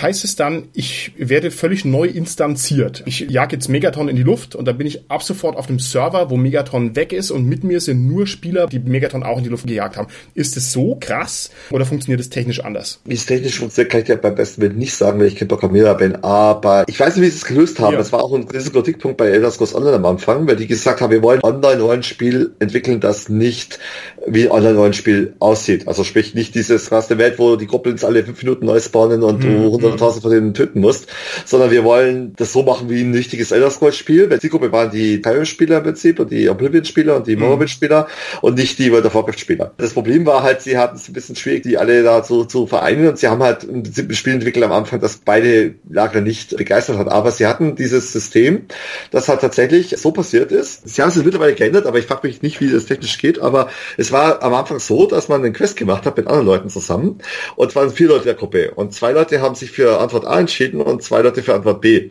und da waren die plötzlich nicht mehr in derselben Gruppe auf einmal. Ah, cool. Also beziehungsweise haben sie nicht mehr gesehen, die waren in der Gruppe noch, aber die zwei Typen von A, die waren dann einer Instanz und die von Antwort B waren in der anderen Instanz und konnten nicht mehr zusammen spielen. Das ergibt ja völlig neue Möglichkeiten vom Storytelling. Also das ist ja dann die wahre Emergenz, wo also die Geschichten sozusagen erwachsen aus dem ja, Plot, das ist ja wirklich, sehr wirklich brillant. Ich kenne es auch aus unserem Aventurien, wir haben auch diverse Städte halt einfach, ja, dummerweise in Schutt und Asche gelegt, aus irgendwelchen unglücklichen Verkettungen von Umständen, wo wir gar nichts dafür konnten. Aber die waren halt dann auch weg. Also wir haben es auch dann durchgezogen und haben dann gesagt, okay, mhm. ja, auch hier drei Jahre später, drei Ingame-Jahre später ist die Stadt halt immer noch weg. Und das macht's ja gerade interessant. Also wenn das so möglich ist, dann haben also die MMOs bei mir jetzt einen großen Pluspunkt gesammelt. Das also Elder Scrolls Online auf jeden Fall. Also erwartet da keine Wunder. Also es sind wenn dann so kleine Entscheidungen wie, ob da jetzt der Schmied von dem Dorf lebt oder nicht, oder ob das Dorf jetzt ein bisschen kaputt ist oder nicht. Aber technisch ist es möglich wohl durch Facing nennt sich die Technologie bestimmte Sachen zu machen, dass halt die Spieler, die sich wie X entschieden haben, auch die Lösung für X sehen und die Leute, die was anderes entschieden haben, was anderes sehen und die wirklich immer wieder zurück resettet auf den Originalzustand, wie es bei World of Warcraft zum Beispiel am Anfang war. Ich glaube, auch World of Warcraft hat diese Technik mittlerweile in bestimmten Sachen. Da müsste man mal gucken. Wie gesagt, ich spiele es nicht aktiv, aber bei Elder Scrolls Online zumindest habe ich immer den Eindruck, dass, wie ich mich entschieden habe in den Quests, wird auch relevant sein. Ich bekomme da bestimmtes Feedback, ich sehe da bestimmte Dinge in der Welt, die sich verändert haben. Das ist durchaus möglich. Wie gesagt, auf einer rudimentären Ebene, aber es ist viel, viel besser, als einfach zu sagen, die Welt wird immer wieder das Gleiche. Und ich bin Sisyphos, der den Stein hochrollt und er wollte mir wieder runter und ich fange von vorne an. Okay. Lass uns nochmal über die soziale Komponente bei den MMORPGs reden. Und ich möchte mit einer Frage anfangen, die in meinen Augen die Sache auf den Punkt bringt. Wie viel Online-Rollenspiel-Ehepaare kennst du? Ehepaare tatsächlich keins, Was? aber ich kenne ein sehr enges Paar, das demnächst heiraten wird und sind ein Online-Rollenspielpaar, ganz klar. Ich kenne zwei und ich kenne aber mehr LARP-Pärchen. das heißt, Leute, die irgendwo halt nachts im Wald rumgesessen sind und haben Elf und Krieger gespielt und danach, wie, wie es halt so ist. Elf und Wunder, Wunder der Liebe, Wunder der Natur und dann kommen halt die Kinder auf die Welt. So läuft es. Wie würdest du das sehen? Also ist die soziale Komponente bei den MMOs nach wie vor so bedeutungsvoll, wie sie früher mal war oder wie ich unterstellt habe, dass sie früher mal gewesen ist? Oder hat sich das substanziell verändert?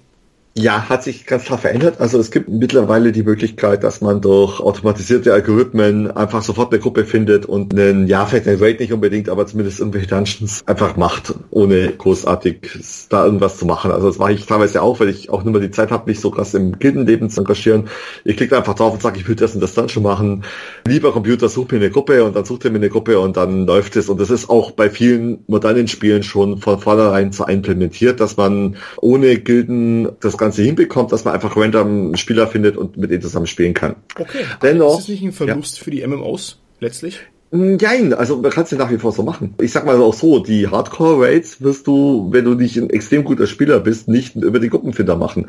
Da brauchst du immer noch eine Gilde mit Absprache und so weiter, aber es gibt ja auch zum Beispiel World of Warcraft auch eine runtergedampfte Variante von irgendeinem Raid.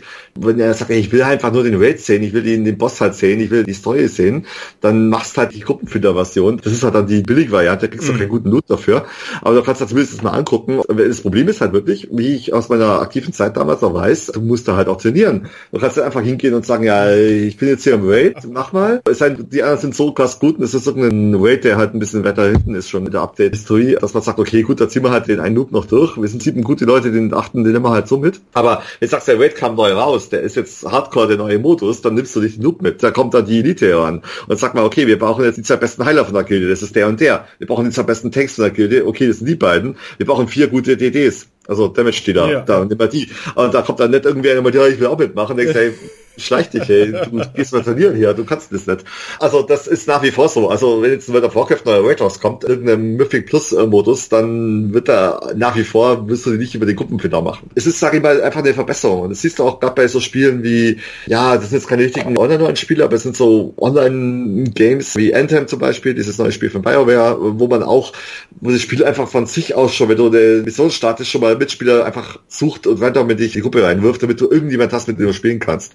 Aber wenn du natürlich sagst, du willst jetzt so eine richtig krasse Instanz machen, dann suchst du natürlich schon die Leute raus, wo du weißt, mit denen schaffst du es auch. Das würde mit Randoms meistens nicht klappen, nach wie vor. Okay. Da würde ich sagen, müssen wir die Online-Rollenspiele noch mal ein bisschen schärfer mit den Pen-and-Paper-Rollenspielen konfrontieren und mal gucken, was sich da Produktives für uns daraus ergibt. Du hast mir gesagt, lieber Jürgen, dass mein MMO, also eure MMORPG-Seite, also wirklich bizarr viele Klicks bekommt. Wieso bekommt denn das klassische Pen und Paper im Vergleich dazu absolut null Medienaufmerksamkeit? Also erstens muss ich sagen, gerade um wieder DSA zu nennen, DSA 5 hat im Vergleich zu Folgeninkarnationen des Systems sehr viel Medienaufmerksamkeit. Also gerade der Ulysses Channel zum Beispiel ist sehr, sehr aktiv und die okay. machen sehr viel. Let's Plays auch und so weiter. Das ist jetzt auch so ein Phänomen, was aus dem Gaming-Bereich kommt übrigens. Also Let's Plays von Games gibt es ja schon seit Jahren im Prinzip. Und dass jetzt Leute einfach sagen, wir nehmen jetzt vier Stunden Pen and Paper Session auf und filmen das über Twitch oder über YouTube, das ist schon ziemlich cool. Und da gibt es halt echt sehr, sehr geile Sachen äh, hier online. Da gibt es ein paar echt gute Spielleiter, die wirklich unglaublich unterhaltsames Programm posten, indem sie einfach irgendwie normale Pen-Paper-Runde übertragen aus wirklich guten Spielern. Also da gibt es echt ein paar echt gute. Also ich würde mal behaupten, die Medienaufmerksamkeit ist durchaus gewachsen, aber klar, diesen Vergleich zu dem, was Online-Spiele machen, wo natürlich auch ein Publisher dahinter steckt, der natürlich auch ein Medienunternehmen ist und wo natürlich das ganze Ding schon digital stattfindet, wo man sagt, ich kann jederzeit, also viele Spiele haben auch Twitch und so weiter, also Streaming-Plattformen integriert, wo sofort losgeht.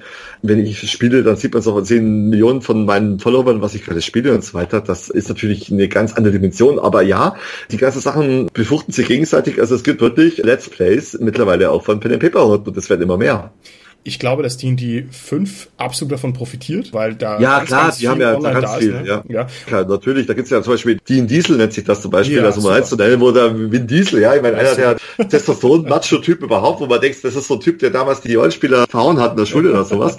Also ich denke nicht, dass er es gemacht hat, ich will es nicht unterstellen, aber der spielt jetzt halt, also das ist nicht der Typ, den man unter den Nerds sich vorstellt. Ja. Und der spielt jetzt halt D&D mit seinem Hexenjäger und so weiter und mit irgendwelchen anderen Filmstars und so weiter zusammen, das ist halt schon sehr cool und das hat halt hat unglaublich viel gebracht auch oder auch Big Bang Theory kann man jetzt gut finden oder nicht, aber da wird halt auch sehr viel Rollenspiel gespielt immer wieder mal. Also typische Nerd-Hobbys halt. Und da denken sie halt ja auch, Moment, was dacht ihr denn da ein? Was ist das für ein komisches Hobby? Das sieht irgendwie lustig aus. Ich gucke mir das mal an und dann sehen die vielleicht irgendeinen Vin Diesel, der das spielt oder irgendeine coole DSA-Runde online und denken die sich auch, okay, cool, das ist ja gar nicht ja. so doof.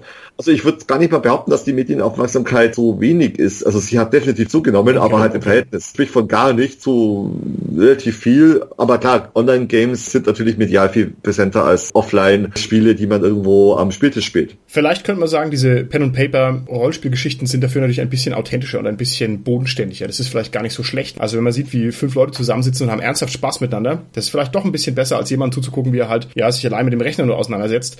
Wer weiß es denn? Siehst du Pen und Paper im weitesten Sinne grundsätzlich in einem wahrnehmbaren Aufwind oder nicht? Und deine Perspektive ist jetzt besonders interessant, weil du ja doch eher halt aus einer anderen Ecke kommst. Also meinst du, das wächst gerade oder wächst es nicht? Das ist eine schwierige Frage. Ich würde jetzt rein gefühlsmäßig sagen, ja, doch, es wächst schon. Also okay. allein, um zu sehen, wie D&D sich entwickelt hat, wie DSA wirklich in der fünften Edition, wie medial mehr einfach da reingeputtert wird. Im Prinzip, ob es was bringt oder nicht, das kann ich nicht beurteilen. Da müsste ich jetzt mal die Verlag fragen oder sowas. Wo ich es wirklich sehe, ist, wie es in Amerika zum Beispiel gerade abgeht. Einfach. Also Amerika ist ja wirklich ein sehr interessanter Markt für DSA, wo das wohl gut ankommt wohl und wo es jetzt in der fünften Edition wirklich wieder ein bisschen probieren, auch ein bisschen mehr Herzblut reinstecken als bisher. Die, die, wie gesagt, klar, funktioniert nach wie vor gut, wohl. Also hast du ja vorher selber mhm, erzählt, es mm. wächst durchaus. Also es ist eine Nische, ganz klar, und man kann damit nicht das fette Geld verdienen, aber, oder auch zu Kickstarter-Projekte zum Beispiel, zu irgendwelchen komischen Sachen oder auch zu Dingen, die es eigentlich schon gibt, die dann besser werden, wie zum Beispiel die Havena-Box oder mm, jetzt mm. zuletzt total abgefahren, dieses Katzen-DSA. Weißt du, hast du mitbekommen? Ja, ja, klar.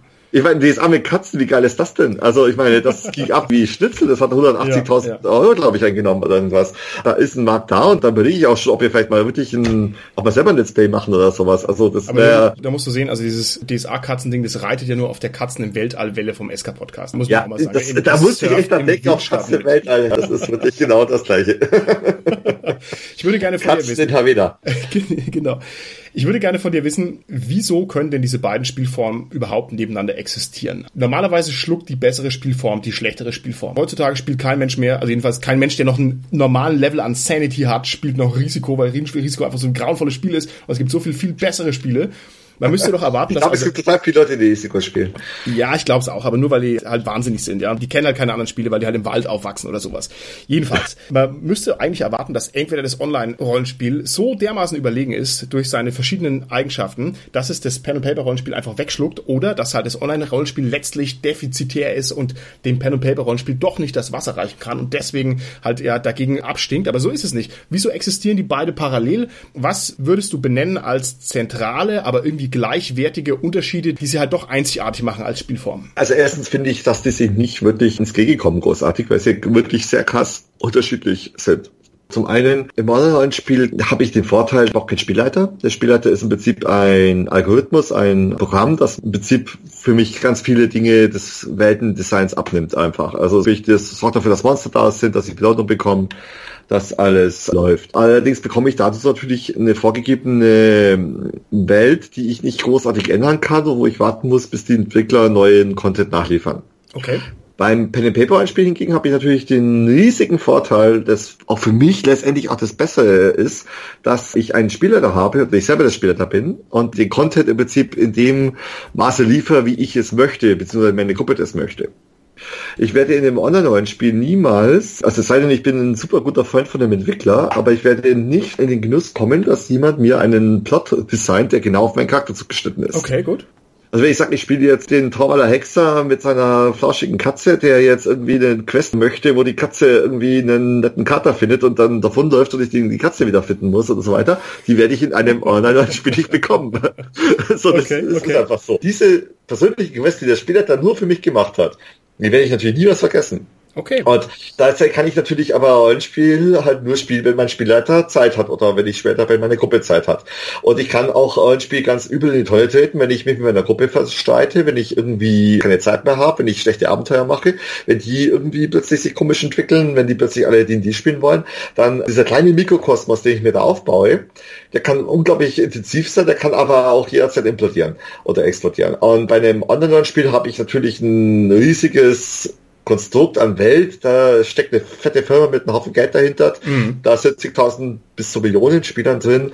Das Ganze läuft in irgendeiner Weise und ich kann jederzeit einschalten und spielen. Und das kann ich halt da nicht beim Pen and Paper. Da muss ich einen Termin finden, da muss ich alle Spieler dabei sein, die müssen alle gut drauf sein. Wenn jetzt einer meint, ja, ich will jetzt aber den einen Helden nicht mehr spielen. Jetzt habe ich mir da aber Gedanken zu dem gemacht. Jetzt muss ich das alles ändern. Das sind halt so Sachen, das sind halt alles Nachteile. Aber es widerspricht sich nicht. Ich kann auch ein Online-Rollenspiel spielen und ich kann trotzdem meinen Wochentermin Mittwochabend im normalen Rollenspiel haben. Ja. Das widerspricht sich nicht. Okay, das finde ich, hast du sehr schön gesagt und das sollte man auch nicht vergessen, dass sich das nicht widerspricht, sondern dass man selbstverständlich parallel sehr viele Nerd-Hobbys haben kann. Ich meine natürlich außer du jetzt persönlich, denn ich möchte dir hiermit nochmal gratulieren zur Geburt deines Nachwuchses, deines Sohnes und da wirst du sehen, oh, also deine Zeit für diese Mittwochs-Rollspielrunde kannst dich schön davon Also eine Rollspielrunde pro Woche hat meine Frau mir zugestimmt, äh, tatsächlich, aber sie hat gemeint, sie soll auch ein paar Wochen warten, bis sie wieder anfangen damit. Und ich habe auch schon meine Runden drauf, ich habe ja drei Runden gehabt, DSA, also zwei DSA-Runden und eine Schwestenfallsrunde da habe ich jetzt auch gesagt, wir machen es immer so, wir spielen immer drei, vier Runden am Stück und dann wechseln wir immer zur anderen Runde und spielen die da wieder einen Monat lang, damit halt das einigermaßen klappt. Und wenn mein kleiner alt genug ist, ich habe die schwarze Katze gepackt, da ist ein Kinderrollenspiel-Regelwerk dabei mit ausmalbaren Charakterzetteln mit Katzen drauf. und ich bin so gespannt, welche Katze er spielt, mal, wenn er so fünf, sechs Jahre alt ist. Ach Gott. Mein Sohnemann hat letztens gespielt dass er Rollenspiel spielt. Also der hat noch nicht Rollenspiel gespielt, aber der hat quasi den Begriff schon mal gehört und hat also so getan, als würde er Rollenspiel spielen. Der ist auch bald fällig, das sag ich dir. Und zwar ja, habe ich für den besorgt, so nicht Schurke. Ich bin gespannt, ob das mal irgendwann meinen strengen Erwartungen genügt, aber ich glaube schon. Das ist also auch ein Kinderrollenspiel. Mal gucken, ob das dir gefällt. Ich denke, dass Rollenspiel mit Kindern unglaublich gut funktioniert und ich freue mich unglaublich drauf, sobald das Kind, sag ich mal, kognitiv soweit ist, dass es sowas kapiert irgendwie und da einigermaßen konsistent eine Rolle halten kann. Okay. Und jetzt so die Rolle von der Katze ist. ich habe mich super gefreut, wenn mein Vater mit mir ein Spiel gespielt hätte.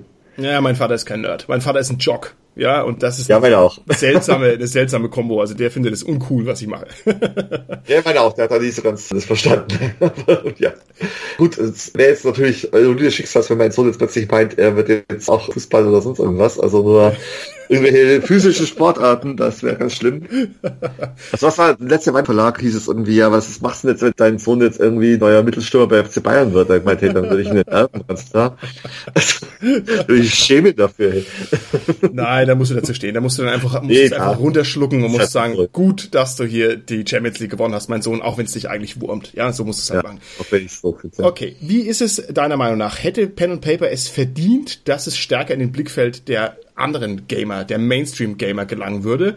Oder bist ja. du eher der Meinung, man muss ein spezielles Set an Eigenschaften mitbringen und es ist vielleicht besser, dass das Pen and Paper Hobby eher was für uns wunderschöne Nerd-Gewächse ist und dass wir sagen können, yeah, das gehört uns, wir sind kreativ, wir können uns austoben, wir können machen, was wir wollen. Es ist vielleicht besser, es ist kein Mainstream. Wie würdest du das ah, einschätzen? Hey, ganz klar. Also ich bin der Meinung, mehr Leute, mehr Spieler ist gleich besser. Die Deppen können wir schon wieder ausfiltern. Also wenn ich jetzt eine Gruppe habe, der keine Ahnung hat und der sich komplett nicht darauf einlassen kann und einfach sagt, ja, nee, ich spiele jetzt einen Tank und bla bla bla und komplett auf Online-Rollenspiel ausgerichtet ist und das überhaupt nicht rafft, dass er irgendeine Rolle spielen hier muss hier und nur auf Werte geht, der ist in meiner Gruppe einfach, der hat ja nichts verloren, dass er die, die spielen oder was weiß ich, oder World of Warcraft. Aber ich sag mal so, trotzdem, sage ich mal, ein bestimmter Prozentsatz bleibt trotzdem hängen. Und mhm. ganz ehrlich, wenn wir keine Spieler mehr haben für das Pen and Paper, dann produziert auch niemand mehr irgendwelche neue Nägeln und neue Abenteuer oder irgendwas.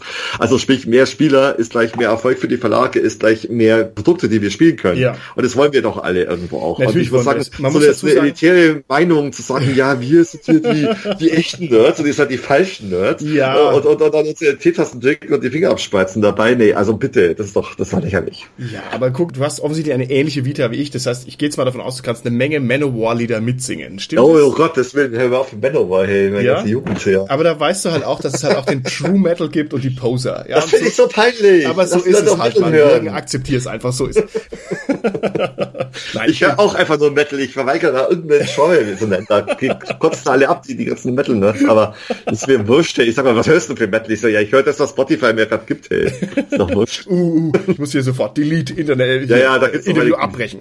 Da liegt mich einige halt gleich, ja. Nein, nein, nein.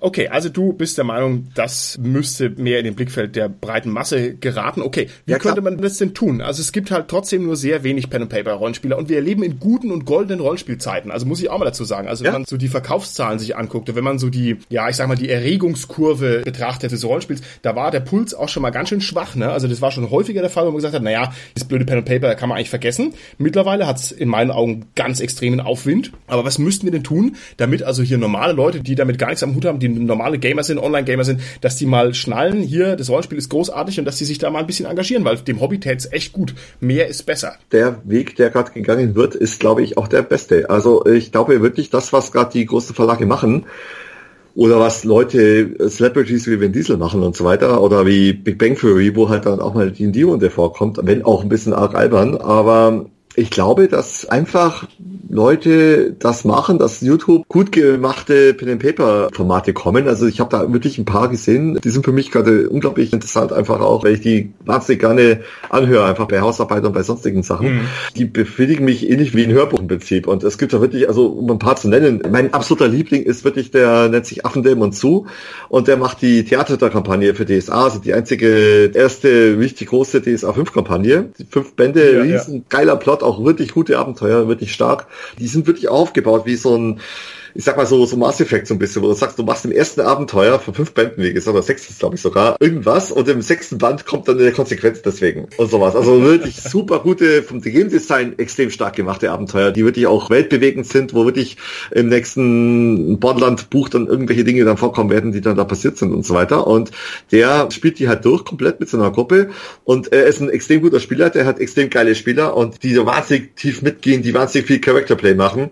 Und das ist ist unglaublich schön, denen zuzuhören einfach. Also das ist mega, mega stark. Und das andere, was ich auch sehr stark finde, ist das Gasthaus zum Mollenden Würfel.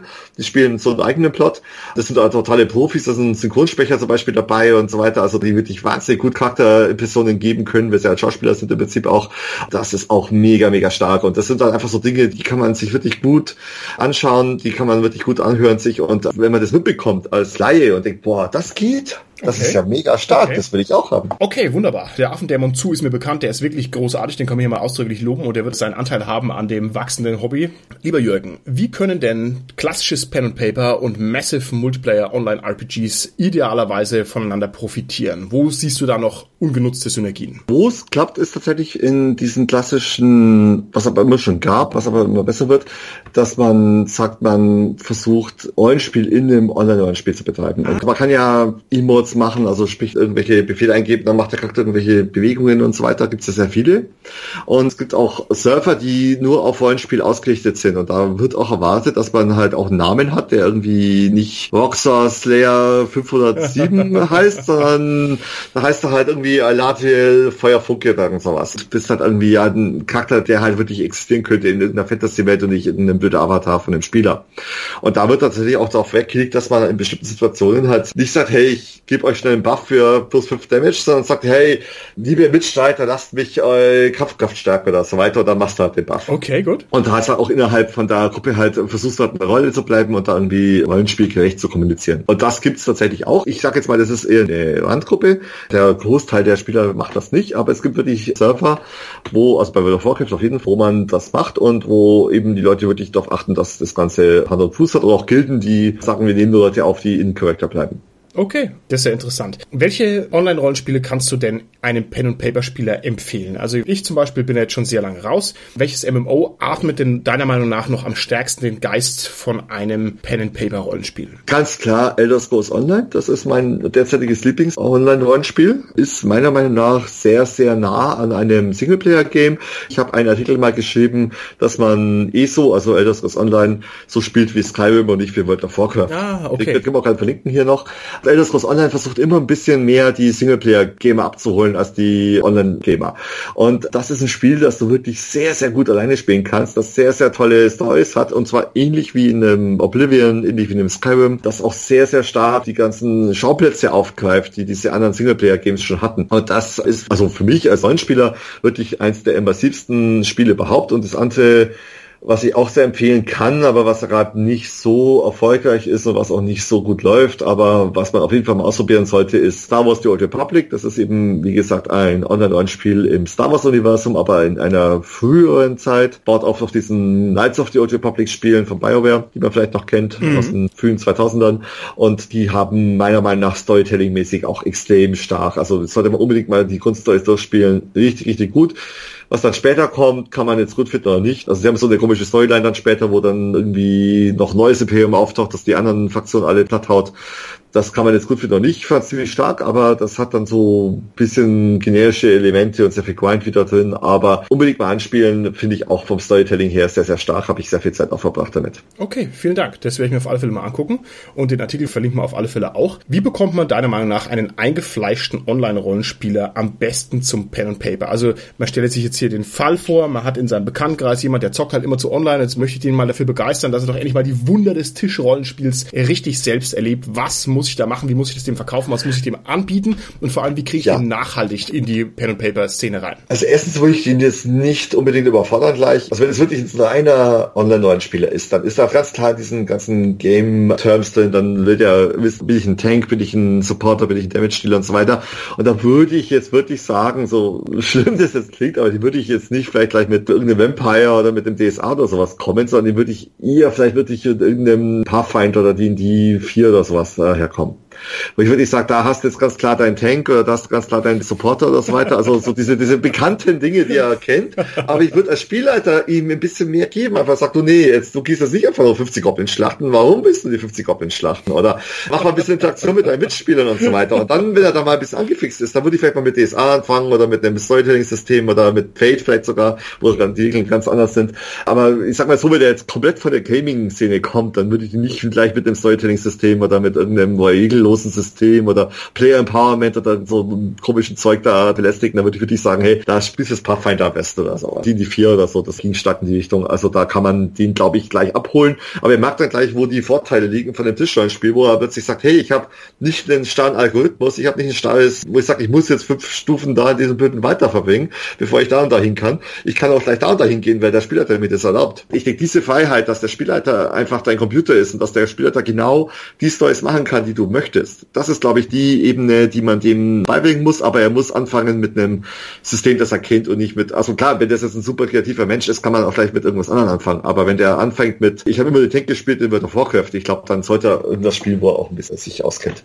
Okay, wunderbar. Das kann ich absolut nachvollziehen. Ich würde sagen, dann nähern wir uns so ganz langsam mal dem Ende unseres Interviews. Wiewohl ich muss schon auch sagen, also mir brennt es natürlich trotzdem unter den Nägeln, dass ich dich hier wenigstens noch mal eine volle Stunde ausquetsche über Online-Spielejournalismus, weil das halt so ein hochinteressantes Berufsfeld ist. Vielleicht kann ich dich da ja nochmal zu einem Ja, können wir gerne machen. Also, wie gesagt, ich muss langsam wieder zurück zu meinem, meinem Kind, auch meine Frau äh, meldet sich schon, aber wir können gerne noch einen Termin machen. Okay, sehr gerne, sehr gerne. Dann würde ja. ich sagen, erzählst du uns jetzt noch mal, wie man mit dir und mit deiner Arbeit am besten in Kontakt kommen kann. Also was müsste man jetzt ja. tun, wenn man dir ein bisschen hinterher stalken will? Ja, ganz einfach. Ganz, ganz einfach. Also da müsst ihr einfach nur unsere Seite lesen, weinmro.de oder wo ich auch öfter zu sehen sein werde demnächst. Darf nicht genaues verraten, das muss ich noch abklären.